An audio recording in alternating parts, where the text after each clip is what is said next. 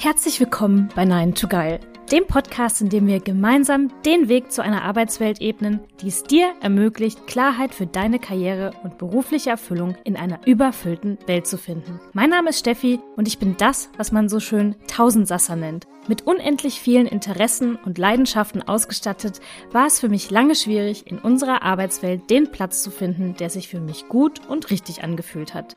Heute habe ich als Projektleiterin im Personalbereich und Coach für Angestellte im beruflichen Umbruch meine berufliche Spielwiese gefunden und bin von ganzem Herzen davon überzeugt, dass du das auch kannst.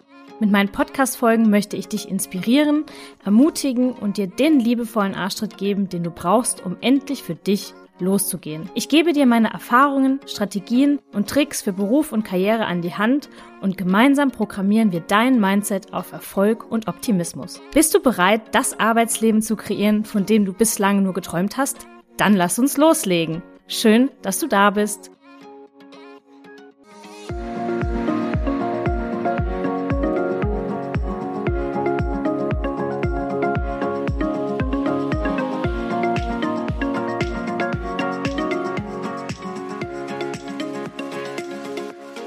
Neues Jahr, neues Glück und damit herzlich willkommen zurück bei Nine to Geil. Ich hoffe, du bist wundervoll in das neue Jahr gestartet und freust dich genauso wie ich auf die kommenden zwölf Monate. Auch hier im Podcast beginnt ein neues Jahr und auch thematisch beginnen wir heute ganz von vorne. Denn ich spreche in der heutigen Folge nämlich mit Friedrich Harcourt darüber, wie wir unsere Kinder unterstützen können, ihren Karriereweg zu gehen in einem Schulsystem, das derzeit noch gar nicht so richtig darauf ausgelegt ist, dass Kinder ihren eigenen Weg gehen. Friedrich und seine Frau Julia sind nicht nur Eltern von zwei Töchtern, sondern auch Gründer des Bildungsunternehmens Cleverly. Welche Mission die beiden damit verfolgen und warum Dreisatzpauken nicht reicht, um ein glücklicher Erwachsener zu werden, das erfährst du in der heutigen Folge. Klingt spannend? Dann bleib dabei und hab viel Spaß bei der neuen Folge.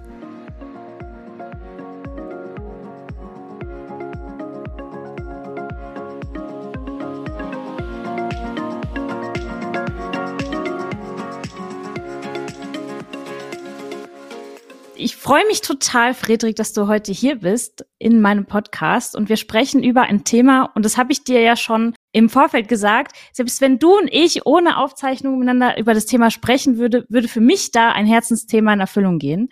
Denn wir sprechen heute darüber, wie aus glücklichen Kindern glückliche Schulkinder werden und aus diesen glücklichen Schulkinder erfüllte Erwachsene werden, die sich ihrer Werte und Stärken bewusst sind eine sehr, sehr wertvolle Mission. Aber bevor wir jetzt reinstarten, Friedrich, wer bist du und was treibt dich an? Hi Steffi, vielen herzlichen Dank für die lieben einleitenden Worte. Ich freue mich sehr, heute dein Gast sein zu dürfen. Ähm, ja, und mit dir über dieses, wie ich finde, so wichtige Thema zu sprechen. Wer bin ich? Ich bin der Friedrich, ich bin 43 Jahre alt, bin ähm, sehr glücklicher Ehemann ähm, äh, und Papa von Luisa und Lilia. Die sind sechs und acht Jahre alt. Äh, meine, unsere beiden Töchter. Ähm, und wenn ich nicht Papa bin, dann bin ich Unternehmer und führe gemeinsam mit meiner Frau Julia unsere Firma Cleverly. Ähm, und wir versuchen Kindern dabei zu helfen, herauszufinden, was ihre Stärken sind, äh, an denen zu arbeiten, um eines Tages mal das zu machen, was sie wirklich lieben. Ähm, und das ist eine Mission, die meine ganz persönliche Mission ist, weil ich tue tatsächlich sehr gerne, was ich, ich liebe, was ich tue und versuche jetzt gemeinsam mit meiner Frau Julia ja vielen Kindern auch ein bisschen auf diesem Weg zu unterstützen. Und das ist, was wir machen. Bevor wir jetzt mehr über Cleverly sprechen, sprechen wir doch noch mal kurz über dich. Wusstest du schon immer, was du willst, wie du es dann erreichen wirst? Wusstest du schon immer, was deine Stärken sind? Wie sah dein persönlicher Weg aus, bevor es Cleverly gab? Also da muss man ein bisschen zurück in meine Schulzeit gehen. Ich hatte das große Glück, ähm, ich bin in Wiesbaden groß geworden und die ersten sechs Jahre war ich auf der Freien Waldorfschule Wiesbaden und dann bin ich aufs alteingesessene Gutenberg-Gymnasium gewechselt. Und in der Waldorfschule hatte ich einen Lehrer, ähm, den Herrn Müller, der sehr früh mich erkannt hat. Also der hat gemerkt, der Friedrich, der kommuniziert gerne und frei und gut und hat mir in der Zeit auch, wie soll ich sagen, mir ein bisschen den Raum gegeben, an dieser Liebe zur Kommunikation zu arbeiten ähm, und mich so ein Stück weit erkannt und mich auch äh, sozusagen angeschubst, mehr davon zu machen. Ähm, und das hat, dadurch habe ich schon sehr früh gemerkt, dass ich einfach, ja, die Kommunikation liebe und in dem Bereich irgendwie mal mehr machen möchte. Das, da hat er so ein bisschen den, den Samen gesät. Ähm, ich wusste natürlich in dem Alter noch nicht so richtig, was das was daraus werden könnte. Äh, aber ich habe gemerkt, dass es etwas ist, was mir große Freude bereitet. Und das hat sich dann so ein bisschen durchgezogen. Aber bis ich so wirklich herausgefunden habe, was ich mal werden möchte, das hat dann bei mir gedauert bis zur neunten Klasse. Da habe ich ein Betriebspraktikum gemacht, damals in Hessen, ähm, bei der Odeon-Film. Die hat einen Fall für zwei produziert. Und habe ich dem, bin ich dem Produzenten begegnet. Und den fand ich einfach eine irre, irre Erscheinung. Also es war sowas wie mein erster Mentor, wenn du so möchtest. Und habe ihn dann gefragt, was machen Sie denn? Er sagt, ja, als Filmproduzent bin ich inhaltlich verantwortlich, aber auch für, die, für das gesamte Projekt. Und dann wusste ich, ich will irgendwas mit Film machen. Bin ja dann später auch tatsächlich auf der Filmhochschule in München gelandet, habe da studiert äh, und äh, dort dann, wie soll ich sagen, in meinem ersten Beruf ähm, war ich ja Film- und Fernsehproduzent, die Liebe der Kommunikation und der Teamarbeit mit Menschen und so schon auch ein bisschen ähm, ähm, ausleben dürfen. Insofern waren das vielleicht so zwei Begegnungen auf der Waldorfschule und dann später in meinem Praktikum, die schon eine Richtung vorgegeben haben, die ich tief in mir gespürt habe, aber noch natürlich in den jungen Jahren damals noch nicht klar wusste, wo das denn hingehen könnte. Ich gehe jetzt genau direkt tief rein. Mhm.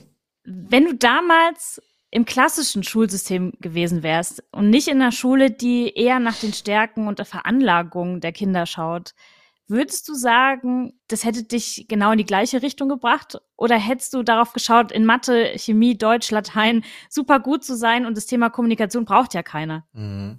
Total. Im klassischen ja, Schulsystem. Total. Und das ist dann, das ist ja auch passiert, als ich dann zur siebten Klasse aufs Gymnasium gewechselt bin.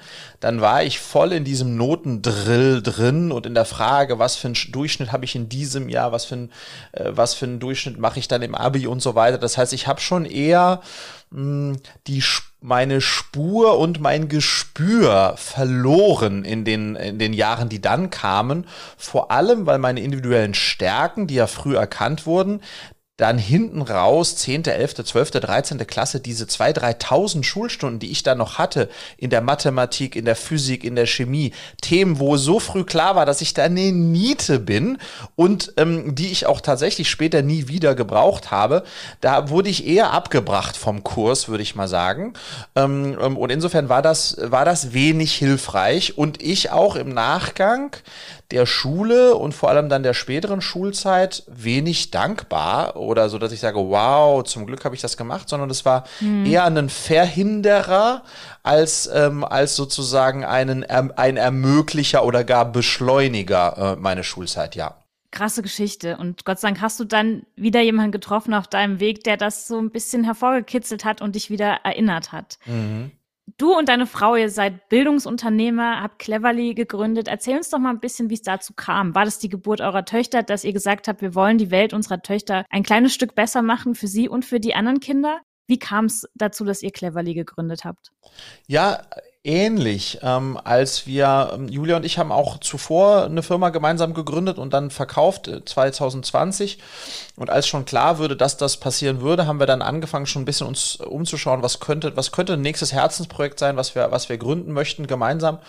Ähm, und das war in dem Jahr 2019, wo Luisa, unsere älteste Tochter, eingeschult wurde und wir uns tatsächlich auch zum ersten Mal wieder mit dem Thema Schule beschäftigt haben. Und dann bin ich zurückgegangen an meine alte Schule ans Gutenberg-Gymnasium, wo ich 99 Abitur gemacht habe und habe mal geschaut, was also 99, 2019, also genau 20 Jahre lagen dazwischen, zwischen Einschulung meiner Tochter und meiner Ausschulung und haben uns dann mal angeschaut, was hat sich getan in diesen 20 ja, Jahren. Ja, was hat sich getan? Da bin ja, ich jetzt auch mal ganz neugierig in, in, in denen sich die Welt 70 Mal gedreht hat, ähm, um dann wenig überraschend für dich und deine Zuhörerinnen und Zuhörer Zuhörer, auch wir festzustellen, oh man, da hat sich fast gar nichts getan an der Schule, an meiner Schule und auch an den anderen Schulen nicht. Und das hat uns als Eltern dann echt, ja, beschäftigt, schockiert, weil bei der Frage, werden unsere Mädels eigentlich wirklich gut aufs Berufsleben vorbereitet durch die Schule, in, dem man, in der man 13.000 Stunden im Schnitt verbringt über so eine Schullaufbahn, sind wir zu dem Ergebnis gekommen, nein, also dann hätte sie sich ja verändern müssen und das hat für uns im Grunde genommen so ein bisschen, ja, das war der Auslöser zu sagen, ja, Mist, wenn das nicht gegeben ist, ähm, für unsere Töchter nicht, dann, dann wird das anderen Eltern auch so gehen, die werden auch zu dieser Erkenntnis kommen, dass, dass Schule die Kinder nicht äh, richtig auf das Berufsleben Berufsleben vorbereitet. Und dann haben wir gesagt, okay, das bedeutet aber auch wiederum, dass es vielleicht eine Chance ist, da ein Konzept oder eine Lösung zu bauen, die uns und unseren Mädels hilft, aber eben auch anderen äh, Kids da draußen. Und das war im Grunde genommen dann die Initialzündung für, für Cleverly und der Auslöser. Und lustigerweise Vielleicht sprechen wir auch später noch ein bisschen über was wir machen, aber lustigerweise ist so einen Antrieb zu haben, also den Antrieb etwas zu tun, was am Ende des Tages den eigenen Töchtern äh, zugutekommt, ist ein großartiger Antrieb für, für jeden Unternehmer, Absolut. für jede Unternehmerin, weil es ist ja. ja, es ist ja nicht immer alles leicht und du, du hast viele Tage, wo du denkst, oh je, Mini, aber wenn du so sehr weißt, wofür oder für wen du das machst, geht's dir so viel leichter von der Hand. Wie funktioniert Cleverly? Erzähl uns, was ihr macht und für wen? Wer ist eure Zielgruppe und welche Kinder kommen an welchem Punkt ihrer Schulkarriere zu euch? Ja, also wir haben uns erstmal sozusagen, wenn, wir haben also konstatiert, dass äh, Schule, Schule gibt unseren Mädels nicht genug mit und dann haben wir gefragt, was fehlt eigentlich oder wo müssten wir denn eigentlich unterstützen, um, um diese Lösung herbeizurufen. Äh, zu, zu rufen. und dann ist uns eigentlich ganz schnell gekommen, es gibt die eine ganz, ganz wichtige Frage, die wir, die wir eigentlich, bei der wir den Kindern und Jugendlichen helfen müssen, diese zu beantworten, nämlich die Frage, wer bin ich? Was kann ich und was muss ich eigentlich lernen, um eines Tages mal das zu machen, was ich wirklich liebe. Und das ist natürlich eine total individuelle Frage. Ähm, mhm. Und wenn man sich diese Frage beantworten will, glaube ich, kommt man nicht umhin, auch am Thema der Persönlichkeitsentwicklung zu arbeiten, also herauszufinden, was sind meine Stärken, aber eben auch an Themen wie dem Selbstvertrauen zu arbeiten, was die Basis von allem ist. Ähm, also wirklich an diesem Thema der Stärkung der Persönlichkeitsentwicklung. Und genau das haben wir dann gesagt. Lass uns bei Cleverly Mentoring für Kids machen, Mentoring zur, zur Stärkung der persönlichen Kompetenz und Mentoring zur Stärkung auch der schulischen Kompetenz auf der anderen Seite. Das sind so ein bisschen die beiden Felder, die wir haben, mhm. weil natürlich so Sachen wie Lernen, Lernen, aber auch Lern- und Selbstorganisation, Lernmotivation sind Sachen, die auch enorm wichtig sind und nicht wirklich in der Schule beigebracht werden. Und das ist das, was wir im Kern machen. Das heißt Stärkung der Kompetenz, auch so Sachen wie Schul- und Prüfungsangst unglaublich viele Kinder haben Angst vor der Schule oder in der Schule. Und nicht nur in Prüfungssituationen, sondern auch in Situationen des freien Sprechens, Französisch als Fach, was, wo sie einfach keinen Zugang gefunden haben. Und dann müssen sie trotzdem im Französischunterricht, werden sie drangenommen. Also da gibt's ganz viele Ängste, Bullying und so weiter und so fort, die in der Schule passieren, über Gefühle sprechen unsere Kinder haben so große Gefühle und nirgendwo wird mit ihnen über ihre Gefühle gesprochen. Also in den Elternhäusern. Nee, die haben ja auch gar keinen Platz. Nein, also dafür gibt es auch keinen Platz. Und ich gehe auch so weit, dass ich sage, die meisten Lehrer und Lehrerinnen sind dafür gar nicht ausgebildet. Nein, die sehen das nicht mal als ihren Job. Die sagen, unser Job ist es, Wissen zu vermitteln. Das ist auch so im Gespräch ja. mit, mit Lehrern. Unser Job ist es, Wissen zu vermitteln, damit die dann äh, Noten schreiben, die dazu führen, dass sie versetzt werden. Das ist unser Job über Gefühle sprechen, das ist nicht unser Job, ja. Selbstvertrauen vermitteln, das ist nicht, also viele Lehrer und Lehrerinnen denken so. Und dann, das bedeutet, und das ist eigentlich erschreckend, wenn man sich das mal anschaut, das heißt, unsere Kinder müssen überall funktionieren. Die müssen in der Schule funktionieren und dann kommen die nach Hause in Elternhäuser, wie unseres auch, da müssen die auch funktionieren. Räum deinen Schulranzen aus, mach jetzt deine Hausaufgaben, konzentrier dich jetzt, äh, bitte bereite jetzt alles für die Prüfung vor. Da, geht's nur um Funktionieren. Und wo bleibt da eigentlich noch die Zeit, über das zu sprechen, was im Leben der Kinder passiert und über ihre Gefühle. Und weil das zu viel zu kurz kommt, haben wir gesagt, da müssen wir ansetzen und da wollen wir einen Mentoring aufsetzen, um im Grunde um genau diese Themen dann mit einer Mentorin, mit einem Mentor, naja, zutage treten zu lassen. Die sind ja da, aber denen Raum einzuräumen. Das ist der eine Teil. Wir haben aber dann uns gedacht, wenn wir nur das machen, also wirklich nur Mentoring für Kids, dann werden wir wahrscheinlich leider Gottes auf, bei vielen Elternhäusern auf taube Ohren stoßen. Die werden sagen, so ein Quatsch, der Max muss einfach mal den Dreisatz pauken, der Lümmel, ähm, und nicht über Gefühle sprechen. Ja. damit er mal auf eine bessere Note kommt und haben dann gesagt, okay, wahrscheinlich ist es smart, clever, wenn wir das, was wir Mentoring nennen, kombinieren mit Nachhilfe, damit im Grunde genommen auch die Kids zu uns kommen, wo die Eltern initial denken, der muss nur besser pauken wenn wir die aber bei uns haben und dann tatsächlich auch fachlich an der Verbesserung der Note arbeiten, wir gleichzeitig die Chance bekommen, diese Kinder auch bei uns im Mentoring zu betreuen zu dürfen, weil wir dann den Eltern im Grunde genommen sagen, wie sieht es denn aus mit der Lernmotivation bei Max? Ja, eine Katastrophe. Wie sieht's aus mit Konzentration? Ja, ganz schlecht. Na super, da haben wir jemand, der auch daran, da mit dem Max arbeiten kann und insofern kombinieren wir bei Cleverly auf der einen Seite das Thema Nachhilfe, aber eher als Mittel zum Zweck und im Kern ist das Mentoring steht bei uns im Vordergrund. Und man muss auch dazu sagen, diese, dieses, diese Ergänzung ist auch deshalb sinnvoll, weil die Schule und das, was in der Schule passiert, und die Noten sind leider Gottes ein relevanter Bestandteil der Schule, das ist der Job der Kinder. Also das, was wir im Coaching der Erwachsenen ist, ist, ist unser Arbeitsplatz und der Job der Kinder ist die Schule. Da müssen die funktionieren. Und deswegen ist es auch okay, dass man das zusammennimmt und ganzheitlich im Grunde genommen die Kinder unterstützt, fachlich wie aber auch ähm, äh, emotional und im Bereich der Persönlichkeitsentwicklung. Und das machen wir. Und ich kann dir sagen, Steffi, es ist so wunderschön, auch dieses Feedback dann zu bekommen von den Kindern und auch von den Eltern, die sagen, oh wow, der Max, der spricht plötzlich wieder am Abendessenstisch, der hat uns jetzt Sachen erzählt, der öffnet sich da, Wahnsinn, wie, wie, wie habt ihr denn das hinbekommen? Ja. Ja, Mensch. Ja, mit der Mentorin. Aber richtig ja. schön. Ich, ja. das, die Frage ging mir nämlich auch im Kopf rum. Wahrscheinlich sieht man da ganz viele Entwicklungsstories, wo man so denkt, geil. Das mhm. ist genau das, was das Kind auch gebraucht hat, um gestärkt in die Zukunft zu gehen. Du hast gerade eben gesagt, in Gespräch mit Lehrern und es sind ja dann auch die Eltern, man hat ja quasi dann so verschiedene Stakeholder-Gruppen.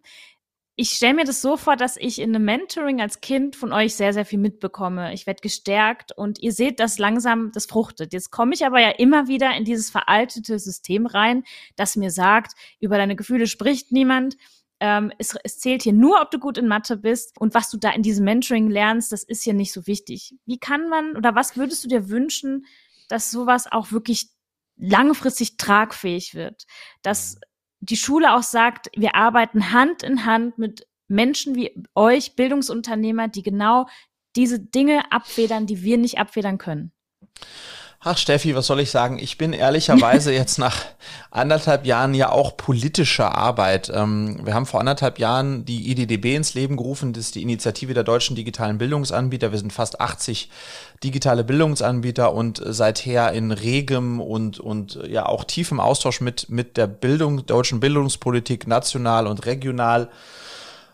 Und ich bin, so wie ich bin, extrem, ähm, wie soll ich sagen, motiviert und engagiert da reingestartet in all diese Gespräche mit einem riesigen Veränderungswillen und muss mittlerweile feststellen, das ist ein ganz schön zähes Geschäft ähm, mit sehr vielen großen unterschiedlichen Interessen, die da äh, lokal auch einfach vorhanden sind und, und wenig auch Wille, sich tatsächlich zu bewegen, zumindest von denen, die sich bewegen müssten.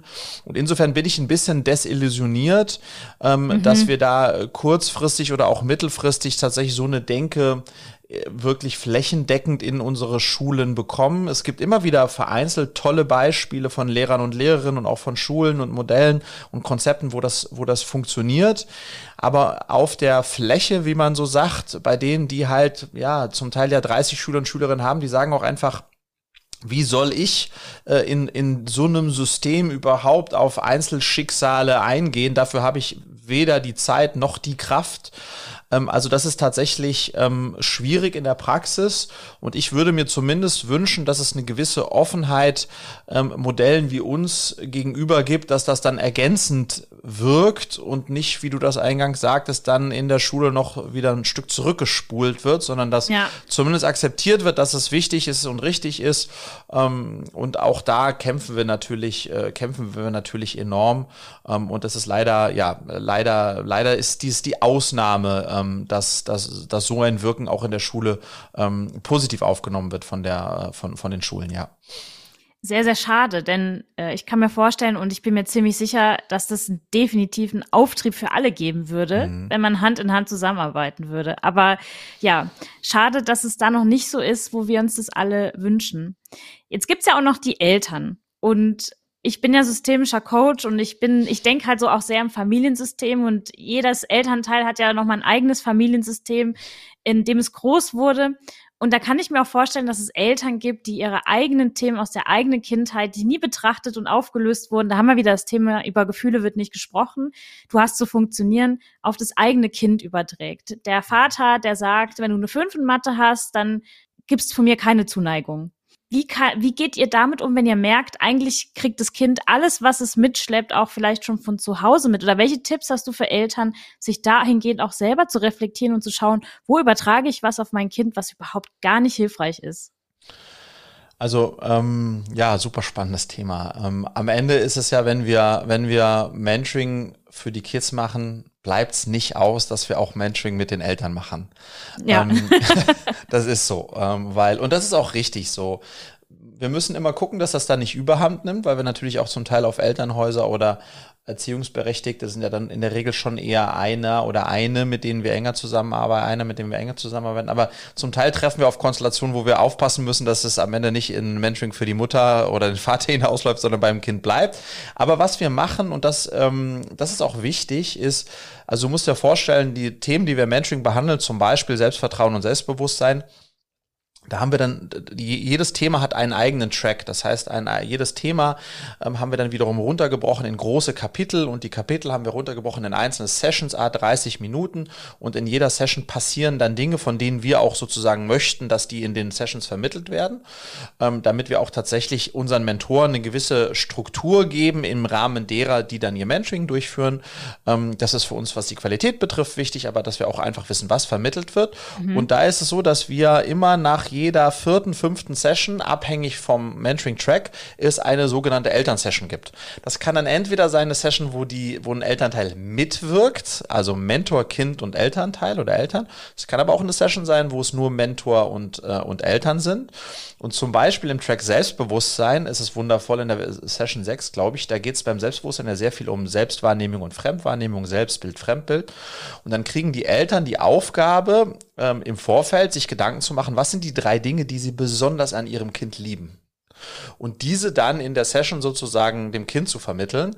Und das ist atemberaubend, was da passiert, weil wir oftmals auf Konstellationen treffen, wo das so ein Vater schon jahrelang nicht mehr gesagt hat und dann in, im Rahmen der Session das sagt und was da dann, da, da fließen. Was macht das mit Kind und Eltern? Da, da, fließen, Tränen, da das fließen wolltest du gerade sagen da fließen Tränen, da brechen Dämme auf, ja, da, also was ja einen Schritt vorher noch passiert und, und nochmal, ne, das muss man differenziert betrachten. Es gibt solche und solche Cases, die, ich meine, Deutschland ist ist ist vielfältig, ja, aber ja. Ähm, wir haben schon auch viele Fälle, wo wo wir in Konst wo unsere Mentoren in Konstellationen kommen, die sehr Steffi verklemmt, also nicht verklemmt in dem Wort von, aber die sind sehr äh, ineinander ähm, da, da, da, verknaufelt. Das ist, da, da, da, da wird nicht mehr sozusagen äh, gesund und, und, und positiv aufeinander geblickt, sondern man hat den Blick so der Eltern, der kann eh nix, der leistet eh nix, der ist eh ein Faulenzer. Und dann kommt so eine Mentorin rein, arbeitet mit dem Kind und stellt fest, was für großartige Stärken das Kind hat und spiegelt mhm. das den Eltern. Das überhaupt ist mal sensationell, weil die plötzlich ihren eigenen Blickwinkel, weil da kommt ja eine kompetente Meinung einer Pädagogin auf ihr Kind und die ist so konträr zu dem, was die, was das Bild, was sie sich gemacht haben.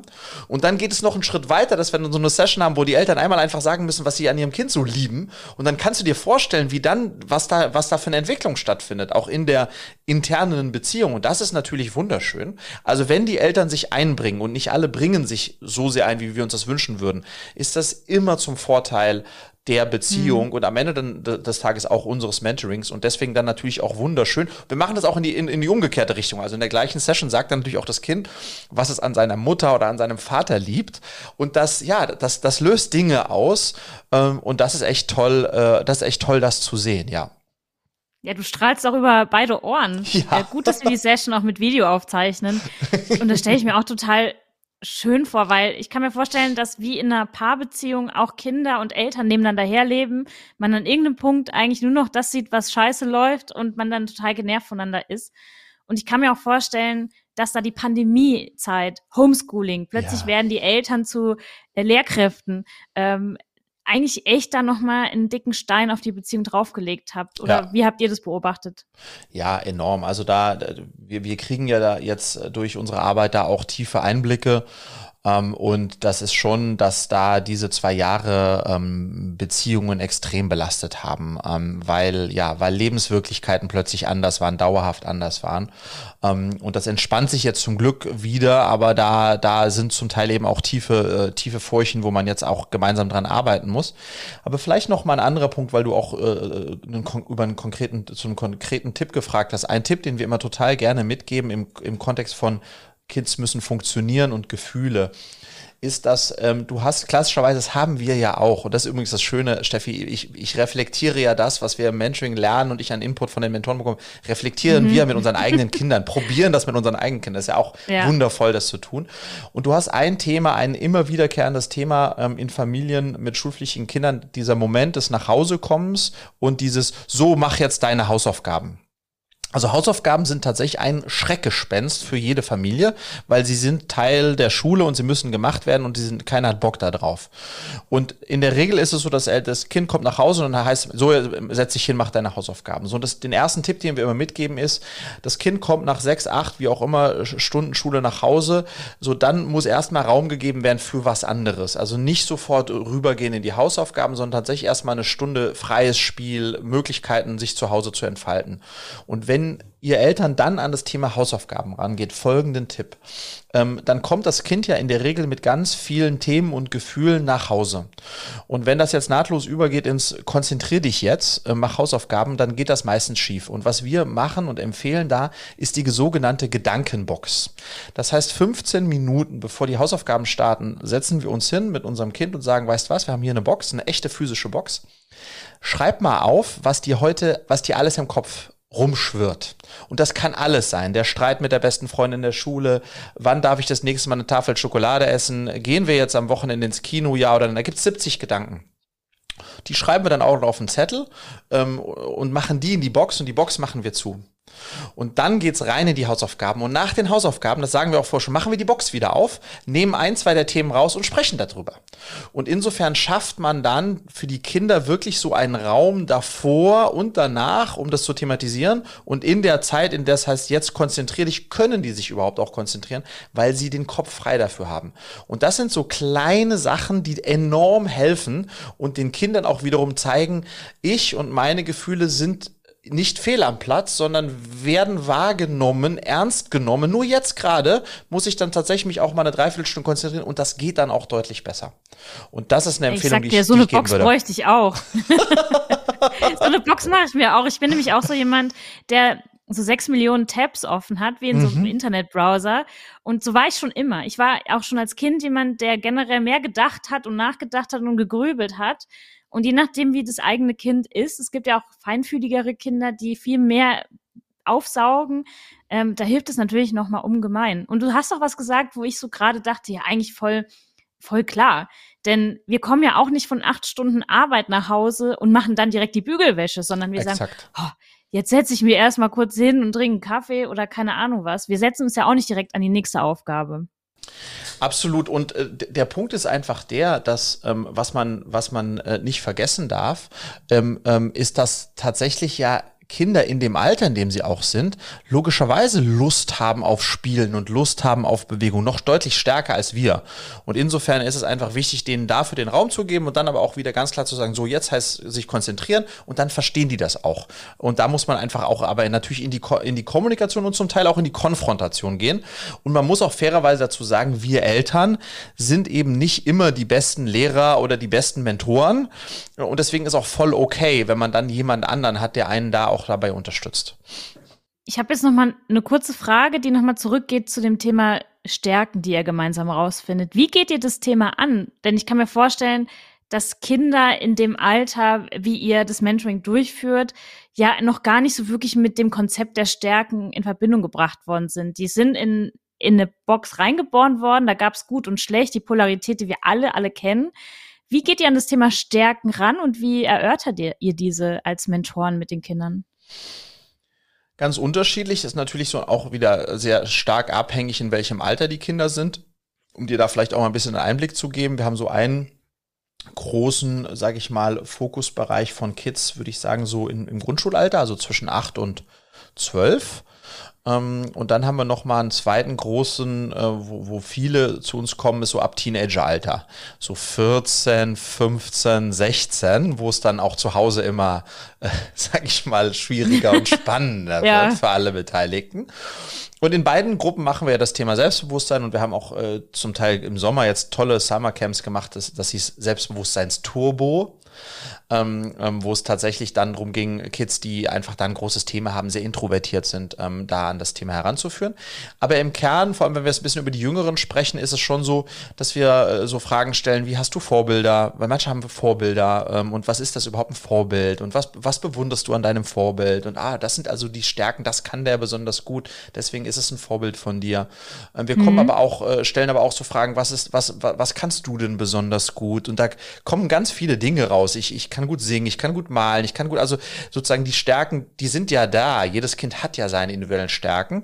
Und, und, und, und wenn da wenig kommt, dann fragen wir, was macht dir denn besonders viel Freude? Also sozusagen das kitzeln wir dann eigentlich heraus um dann zu versuchen, daran auch aktiv zu arbeiten. Also wenn wir merken, dass es, da gibt es eine Stärke, dann, dann äh, encouragen wir sozusagen das Kind, da mal wa was zu machen, also mal ein Bild zu malen und das, das bis zur nächsten Woche drei Leuten zu zeigen und von denen Feedback darauf zu bekommen. Also tatsächlich zu schauen, mit den Stärken zu arbeiten, sie zu encouragen, diese einzusetzen und, und mehr, also Stärken zu stärken und dann auch Feedback zu bekommen. Und wir haben dann bei den Jüngeren, haben wir am, am Anfang so ein, so ein Superman- oder Superwoman-Bild, was aber noch äh, sozusagen leer ist. Und dann fangen mhm. wir an, da Stärken hinzuschreiben, also Namen vom Kind. Und das heißt, am Ende haben sie dann, ja, so wie das Kind halt heißt, sind die dann Superwoman mit den und den Fähigkeiten. Und das haben wir dann im Laufe des Tracks sozusagen mit denen entdeckt.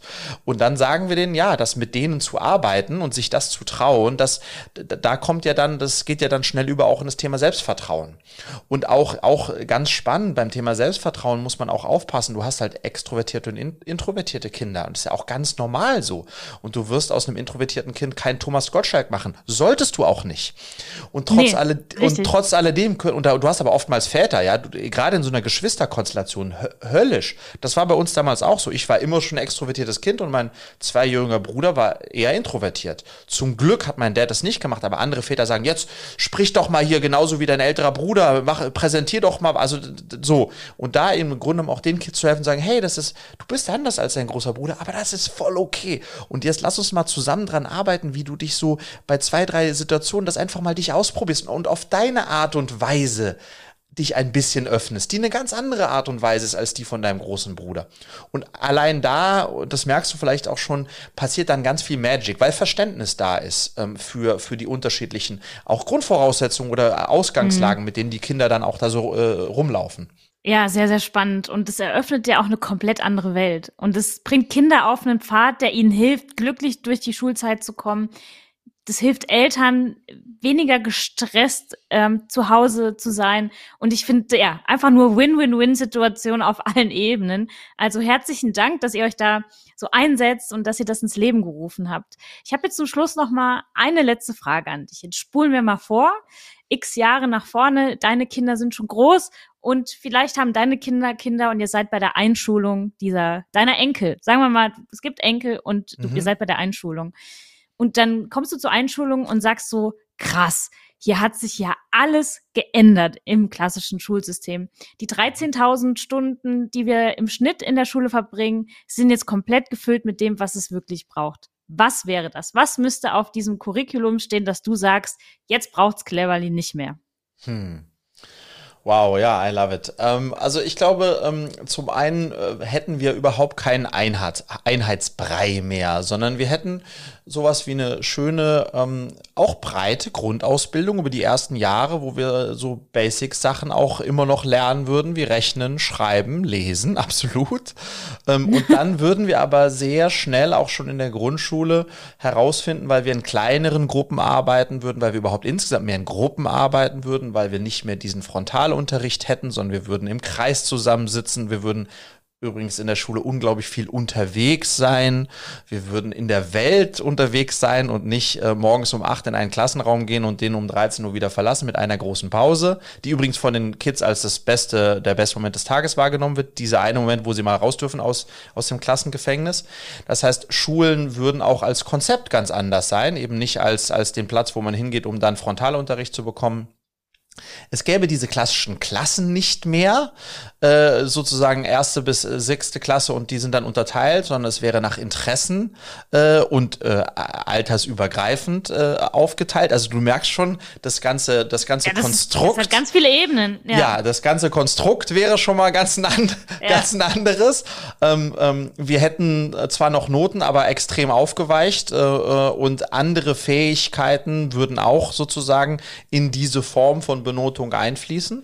Ähm, wir hätten auf jeden Fall nicht mehr Fächer, aber wir würden ähm, ähm, in den vorhandenen Themenfeldern, in denen wir eher arbeiten würden, würden so Sachen wie Teamfähigkeit, wie Kommunikation, ähm, wie äh, äh Aufstehqualitäten, wie diese Sachen würden alle mit einfließen. Über Gefühle spreche würden mit einfließen. Wir würden Selbstvertrauen, äh, also diese ganzen äh, soften Themen, die so wichtig sind, wären auch alle Teil des Unterrichts, was im klassischen Sinne ja gar kein Unterricht mehr wäre, sondern ein gemeinsames Lernen. Und das ist überhaupt der Punkt. Meines Erachtens nach hat die Schule einen riesigen ähm, eine riesige Stärke. Die Stärke von Schule ist Schule als sozialer Ort. Ich will mhm. keine Welt, in der jeder in zu Hause remote mit einem Kopfhörer und Augending sitzt und in irgendeiner virtuellen Welt irgendwas lernt oder so, sondern ich glaube, Schule ist unglaublich powerful, weil, weil das ein Ort ist, an dem unterschiedliche Menschen aus unterschiedlichen sozialen Schichten mit unterschiedlichen Fähigkeiten zusammenkommen. Wow. Und das müssen wir enablen, da müssen wir, dem müssen wir Raum geben, um diesen sozialen Austausch und auch den Konflikt und die Teamarbeit und so, das alles zu schulen. Das kann Schule, dafür ist Schule der perfekte Ort. Und deswegen würde ich da die Stärken stärken und ansonsten das, das Gerüst aufweichen und hinten raus halt ganz stark auf, auf die individuelle Frage, was sind deine zwei, drei Stärken und die dann zu stärken und da sozusagen, dass die Schüler und Schülerinnen wirklich ab der siebten, achten Klasse wählen können, in welche Richtung sie gehen möchten und das dann schwerpunktmäßig machen. Und keiner wie ich in der 13. Klasse noch Mathematik hat, um dann neben einem Mathe-Genie zu sitzen im gleichen Unterricht und er hasst es und ich hasse es, weil ich bin eine Niete und er ist ein Star und wir müssen aber beide im gleichen Unterricht Mathe äh, nehmen. Das wäre dann äh, hoffentlich nicht mehr der Fall. Ähm, und was ich mir eben auch wünschen würde, das ist ein ganz großer Punkt, ich hatte dir eingangs gesagt, mein zweiter Aha-Erlebnis war dieses Betriebspraktikum in der neunten Klasse. Und warum war das? Eins ja, weil ich dann plötzlich mal raus durfte in die Realität und mit Menschen gesprochen habe, die schon im Berufsleben standen. Und ich glaube, das müssen wir massiv erhöhen, ne? also durchlässiger, das durchlässiger werden lassen. Ich kenne so viele Unternehmer und Unternehmerinnen, die sowas von bereit wären, Schüler und Schülerinnen viel regelmäßiger auch zu integrieren in ihre eigenen Unternehmungen und die da reinschauen zu lassen und so weiter. Oder selbst an Schulen zu gehen, würde ich machen. Und ich glaube, mehr Durchlässigkeit ähm, und deswegen auch mehr Lebensrealität äh, in die Schulen zu bringen ähm, und mehr Individualität. So würde die Schule dann, äh, dann ausschauen in meiner Traumvorstellung, ja. Das ist eine sehr, sehr schöne Vorstellung. Und dazu habe ich noch zwei Gedanken. Erstens bin ich mir ziemlich sicher, das ist jetzt ein bold Statement, das ich hier mache, würden dann viel weniger äh, nach der Schule BWL studieren, weil sie sonst nicht wissen, was sie tun wollen, sondern wären Freigeister, kreative Menschen wie du, die innovativ unterwegs sind und sich ausprobieren. Und was ich auch ganz oft sehe und was ich auch ganz lange selber erleben durfte mit mir selbst, ist das Thema, plötzlich sind da Dinge, die ich gut mache und für die ich gutes Feedback bekomme, aber ich vertraue dem nicht. So das mhm. klassische Imposter-Syndrom. Weil mir in der Schule x Jahre gesagt wurde, du bist hier in allem scheiße. Ich war immer schlecht in Chemie, ich war immer schlecht in Mathe. Das war Naturwissenschaften, liegt mir überhaupt nicht und ich habe immer die Quittung dafür bekommen, Steffi, du kannst es nicht. Mhm. Und auch das nächste Halbjahr kannst du es immer noch nicht. Und ich glaube, ein Modell, das du vorgeschlagen hast, würde die Welt öffnen für Menschen, die sagen, hey, ich kann zwar Mathe nicht, dafür gib mir alle Sprachen der Welt. Ich bin mhm. total linguistisch stark und ich, das kann ich. Und ich werde darauf vertrauen, dass es das gibt, was ich gut kann und was mhm. mir Spaß macht. Total. Also, und ja. Äh, der Punkt ist der, ich glaube, momentan in dem System, in dem wir sind, haben wir viele Fälle, die im Grunde genommen systembedingt in ein Berufsleben reinlaufen. Du wirst da ein Lied von singen äh, können, in dem sie nie haben reinlaufen wollen, aber durch die Optimierung auf einen Notendurchschnitt haben sie sich wiederum für einen Studiengang optimiert, den man doch tunlichst dann wählen muss. Wenn man schon so eine gute Note hat, dann läuft man ja. in diesen Studiengang rein. Absolut. Dann merkt man, das ist nicht meins. Dann sagen die Eltern, ja, spinnst du, du kannst doch jetzt nicht dieses Studium abbrechen, wo du jetzt eh schon dabei bist. Also studiert man das, wofür man ja den richtigen Numerus Clausus hatte. Dann macht man da vielleicht noch einen ganz guten Abschluss und dann, ja, dann macht das Sinn, ist natürlich sinnvoll, mit dem tollen Abschluss an dem Studiengang muss man jetzt in die Beratung gehen und dann geht man in die Beratung und dann festzustellen, das ist immer noch nicht das, was ich ja machen wollte, aber die, der Abschluss hat mich ins Studium gebracht, das Studium hat mich in den Job gebracht und am Ende des Tages bin ich in dem Job und immer noch unglücklich und sage ich es meinen Eltern, sage ja spinnst du, das ist ein super Job, top bezahlt, was willst du, du hast doch das studiert, um das zu werden und dann, dann so, dann hat das System im Grunde genommen äh, die in da hineingetrieben ähm, in etwas, in dem sie per Definition eigentlich schon viel früher wussten, das ist nicht meins, aber aber jetzt bin ich halt da und und und dann nicht glücklich. Und wenn dann in diese Gleichung noch Werte reinkommen, das ist immer wieder beim mhm. Wertesystem. Was ist mein eigenes Wertesystem? Was ist ein Wertesystem, nach dem ich lebe, weil es mir als, als richtig und einzig wahr verkauft wurde? Wenn ich dann noch unter dem Aspekt der Sicherheit operiere, werde ich da niemals rauskommen. Mhm. Ich werde mit 70 ja. dann endlich in Rente sein, das goldene Rentenalter und sagen, Gott sei Dank muss ich diesen Job nicht mehr machen, den ich niemals machen wollte. Mhm. Und ich glaube, das wünscht sich keiner für sich selber und schon gar nicht für seine eigenen Kinder. Von daher, ja, das ist eine wundervolle Mission, die ihr habt. Und ich würde auch die letzten Worte an dich übergeben, Friedrich. Deine letzten Worte an Zuhörerinnen und Zuhörer. Welchen Wunsch, welchen abschließenden Tipp, was möchtest du noch mitgeben? Ich glaube, ähm, Steffi, das Leben ist wundervoll und eigentlich auch viel zu kurz. Und insofern sollten wir für uns selbst, uns und auch für unsere Kinder alles tun, damit sie einiges Tages mal das tun können, was sie wirklich lieben. Und ihnen auf dem Weg alle Steine aus dem Weg räumen und alle Möglichkeiten eröffnen und ganz egal, was alle anderen sagen und was irgendein System sagt, in dem sie stecken, ähm, wenn wir ihnen dabei helfen, das zu tun, was sie wirklich lieben, und dann machen sie das Beste und das Schönste aus ihrer Zeit und das würde ich, das wünsche ich denen allen, das wünsche ich auch uns ähm, und hoffe, dass wir mit Cleverly dann einen kleinen Beitrag leisten können, ähm, ein paar Kinder äh, auf diesem Weg zu unterstützen. Das macht ihr. Ihr macht die Welt zu einem besseren Ort und dafür herzlichen Dank und auch danke, dass du heute die Zeit genommen hast, mit mir über deine Mission, über eure Mission zu sprechen. Danke, dass ich zu Gast sein durfte, liebe Steffi.